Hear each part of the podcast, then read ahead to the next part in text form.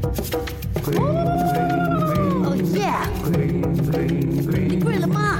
妈，你 green 了吗？大家好，我系赵京。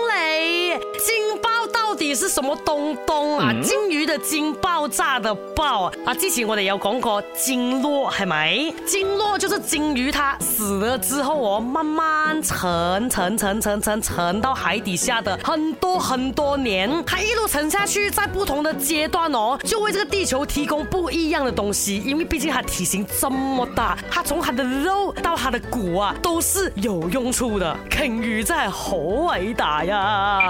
鲸爆。有同那个鲸落有没有关系呢 o k 如果鲸鱼的尸体没有沉入海洋，而是被冲到岸边发生搁浅的话呢？喂，鲸落唔单止没有办法形成，还有发生鲸爆的风险。鲸落是多么的优美，鲸爆是多么的可怕。没错，鲸爆就是鲸鱼尸体发生爆炸。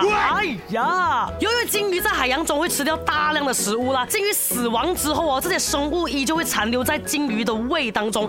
失去新陈代谢的这个鲸鱼呢，它的胃里面的食物啊就会逐渐腐烂，产生甲烷、呢硫化氢等的气体啊。由于鲸鱼的皮肤啊可以承受很大的压力，所以这些气体哦会在鲸鱼的体内慢慢慢慢累积，而随着鲸鱼身体的腐败呢，最终这些气体就会冲破鲸鱼的尸体，发生惊爆了。还有啊，这个也跟鲸鱼体内的构造有关系的。作为深海的动物哦，需要在压力非常大的深海中生活、运动。为了抵消深海带来的压力呢，鲸鱼体内的气压一直保持在比较高的这个水平，来帮助鲸鱼抵消一部分的压力。这种独特的生活方式也让鲸鱼的皮肤非常的坚韧，肌肉也非常强大，所以可以承受体内的巨大气压，还有外界的深海压力。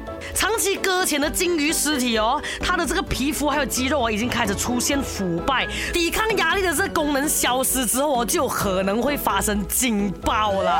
所以，如果你在海边的时候看到有搁浅的鲸鱼，请不要靠近它，等待那些专业人士哦，切切切，看看会不会发生警报。你想象一下，鲸鱼这么大一只，发生爆炸的话，可大可小啊，朋友。